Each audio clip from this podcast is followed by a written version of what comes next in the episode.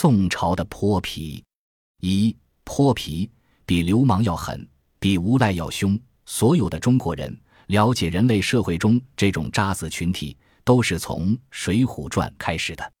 以宋朝为背景的《水浒传》堪称一部泼皮教科书。从这部小说，我们知道泼皮是项顶古老的职业，而且我们还知道泼皮在宋代最发达、最泛滥。《水浒传》的第六回，鲁智深大闹五台山后，在南在寺院里待下去，智真长老就把他介绍到开封府的大相国寺去。开封乃大宋王朝的首善之区，大相国寺乃皇家常去礼佛的庙宇，不像五台山峰高岭陡、地广人稀，连个派出所也未设的一个。鲁智深酒劲上来，是个和尚打伞，无法无天，敢把庙门都拆了的主。谁也奈何不得。若是打发到都城相国寺，这厮胆敢寻事惹非的话，天子脚下不怕没人管他。这想法当然不错，可大相国寺的住持智清禅师却不这么看，当着众人埋怨这位师兄好没分晓。你送来这块烫手山芋，我能留他在市中心的大庙里惹祸吗？恰巧大相国寺在酸枣门外有块菜园子，属于寺院的三产之列。原来管事的和尚不想在那个城乡结合不待了，正好鲁智深没处安排，就派到那儿掌管。宋朝的开封很发达，即使隶属郊区的酸枣门外，也是人烟稠密之地。只要有人口、有买卖、有饮食酒店、有三教九流，就有泼皮。于是，那一个叫过街老鼠张三，一个叫青草蛇李四的泼皮出现了。这是两位档次较差。没什么气候的泼皮，其绰号一个鼠一个蛇，就注定了猥琐卑劣、出息不了的实质。真正称得上泼皮的泼皮，那气势要比他们地道的多。何谓气势？一曰本事不大，装出来特有本事；二曰勇气有限，装出来特有勇气；三曰横鼻子竖眼，装出来特别不好惹的样子。此辈通常游手好闲，横行街区，欺行霸市。逞雄一方，不是为非作歹、寻衅闹事，就是打砸抢拿、坐地分赃。不过，若是碰到一个比他胆量大、比他敢下手、比他不怕死、比他更歹毒的对手，估计不交手还罢，一交手不死即伤。虽光棍不吃眼前亏，可以变得比孙子还孙子，比孬种还孬种。宋代泼皮之发达，与当时商业之繁荣、经济之成熟。城市的拓展、市井之发达有着莫大的关系。大宋王朝在中国历史上是一个相当畸形的朝代，它非常富有，但又非常孱弱。它应该很有钱，但穷得入不敷出。它曾经不可一世，但总是不经一战立刻败到不可收拾。它拥有高度优秀的文明和文化，无与伦比的文学和艺术，但也是程朱理学的罪恶冤首，吃人礼教的滥觞所在。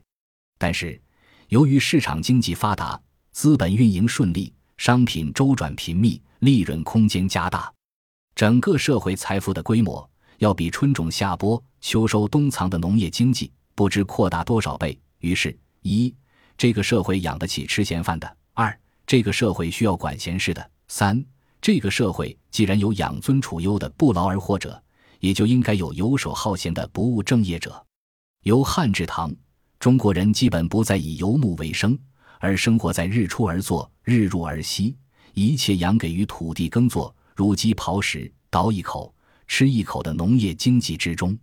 如无天灾，差可温饱；如遇灾荒，就得饿饭。因此，在这个农耕为主的社会环境里，一无生存空间，二无勒索对象的泼皮也就无立足之地。故而在唐代文学作品中。几乎看不到“泼皮”这个名词，例如唐人白行简的《李娃传》，那位荥阳公子落魄以后，沦落到成为职业哭丧者，下三滥之极，也不敢到平康里姐姐们所居之地，当一名吃白食者，或者当一名打秋风者。按他包养上厅行首的资深嫖客本钱，完全可以以这等社会渣子面目出现，光棍一下，有何不可？可是他泼皮不起来，只能可怜巴巴的乞食讨饭为生。所以说，泼皮是城市商品经济的副产品，只是由于城市商业运动的能量远超过政府行政能力，遂留下这些无法无天者的活动空间。《水浒传》里那些梁山英雄大多起家泼皮，习惯白吃白拿，也就不以为奇。即使原来的正经人，如八十万禁军教头林冲，如玉麒麟卢俊义大官人，也觉得要在江湖上混下去。不他妈的扯下脸皮而泼皮，还无法生存。于是，在士农工商阶层以外，不轨之徒、宵小之辈、匹夫之流、无赖之类，像寄生虫游走于三不管地界，以骚扰、胁迫、敲诈、勒索等等手段，成为街区一霸，属正常现象。而打州劫县、对抗官府、占山为王、扰乱一方者，则是团体型的成帮成伙的泼皮，那就更不可一世了。宋朝的泼皮分两种，一种是强梁型的，一种是无赖型的。过街老鼠张三和青草蛇李四属于后者。且说菜园左近有二三十个赌博不成才破落户泼皮，犯常在园内偷盗菜蔬，靠着养身。他们害怕新来的和尚不知深浅，砸了他们借以谋生的饭辙，要先给他一个下马威。决定趁着给他祝贺上任、恭贺履新的机会，将他扳倒在菜园的粪池里，教训他一顿。这种无赖手段，下作营生，绝对是这些没什么出息、没什么本事，甚至也没有什么履历，很类似当下文坛上那些上不得台盘的末流评论家，发帖到网络上满嘴喷粪，靠骂名人出名一样。因为几乎不花什么成本，一个个干得十分起劲。本来这伙流氓无赖。缠着扭着鲁智深，本想就是给点颜色看看，没料到那和上如铁桩一样，休想搬动。鲁智深是谁？早看透他们的把戏。说白了，这位大爷可不是凡夫俗子，乃是披着和尚直多的头一等泼皮。还未让他们得手，就飞起一脚，只听得扑通两声。说时迟，那时快，先将为首者踢进去粪窖，一脚踢出去，两人掉粪窖，可见功夫了得。这两个三等泼皮，没想到落得这样满身是粪、满头是蛆的结果，傻了。何况那份叫没底四身，只是挣扎也爬不出来。鲁智深喝道：“你那众泼皮，快扶那鸟上来，我便饶你众人。”众人打一救，搀到葫芦架边，臭秽不可近前。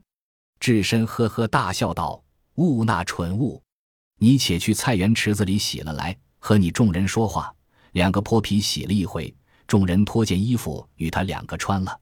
接下来，智深叫道：“都来谢雨里坐的说话。”智深先居中坐了，指着众人道：“你那伙屌人，休要瞒洒家！你等都是什么屌人，来这里戏弄洒家？”从这番拷问中，我们也就随着长了一点对于泼皮的认识。所谓无赖型的泼皮，一等于屌人；二多为不成才的破落户；三。基本上没有什么真本事、真功夫，但心眼儿比较肮脏。四，你要治得了他，他就俯伏在地；如果你制服不了他，他就要消遣你、收拾你，使你日夜不宁。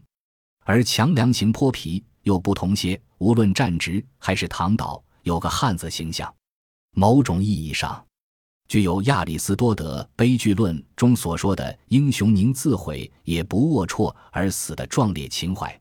他敢为他的光荣牺牲，绝不惜命，因为他只能赢，不能输，连打个平手也不行。赢得输不得，是泼皮奉行不渝的宗旨。赢他是爷，输他是孙。问题在于他不能成孙，一旦成孙，他也就完蛋了。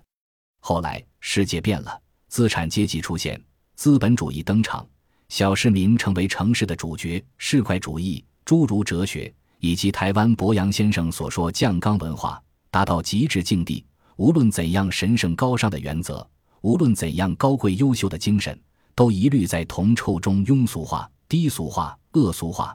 那种古典色彩的泼皮虽不多见，而如过街老鼠张三和青草蛇李四这类落水狗，输就输，败就败，一抹脸也就过去了的无赖型泼皮成为主流。因此。鲁迅先生笔下的那个阿 Q 和小弟，还有王胡，可能会扭打在一起。但绝演出不了鲁智深拳打镇关西那火并的血腥场面。花和尚所以在五台山落发为僧，所以被打发到到酸枣门外看菜园子，缘由却是因为这场火并。话说魏州城里状元桥下那个肉铺掌柜郑屠，显然也是一个强梁型泼皮。既然敢自称镇关西，自是霸男占女、为非作歹的地头蛇。尽管他螃蟹走路，横行街巷，脚一跺，城门楼都乱颤不已，可他却是一个有眼力见的坐山虎。一看鲁提辖登门亮出的那两条肌肉发达的胳膊，伸出的那一双醋钵大小的拳头，就明白，这是一个不好惹的汉子。来者不善，善者不来。这八个字，他掂得出斤两，马上立正敬礼，小心翼翼侍候。本集播放完毕，感谢您的收听，喜欢请订阅加关注，主页有更多精彩内容。